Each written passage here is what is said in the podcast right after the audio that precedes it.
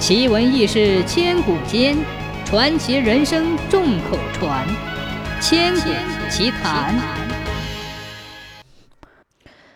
有两个牧童在深山老林里迷了路，他们恰巧走到一个狼窝前，见狼窝里有两只小狼崽儿。这两个机灵的小牧童连忙商量对策，于是，一人捉了一条，分头爬到相距几十步远的两棵树上。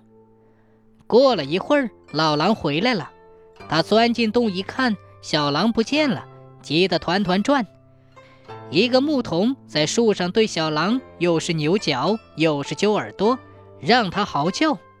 老狼听到小狼的叫声，仰头看见了，大怒着冲到树下，一边嚎叫一边连爬带抓。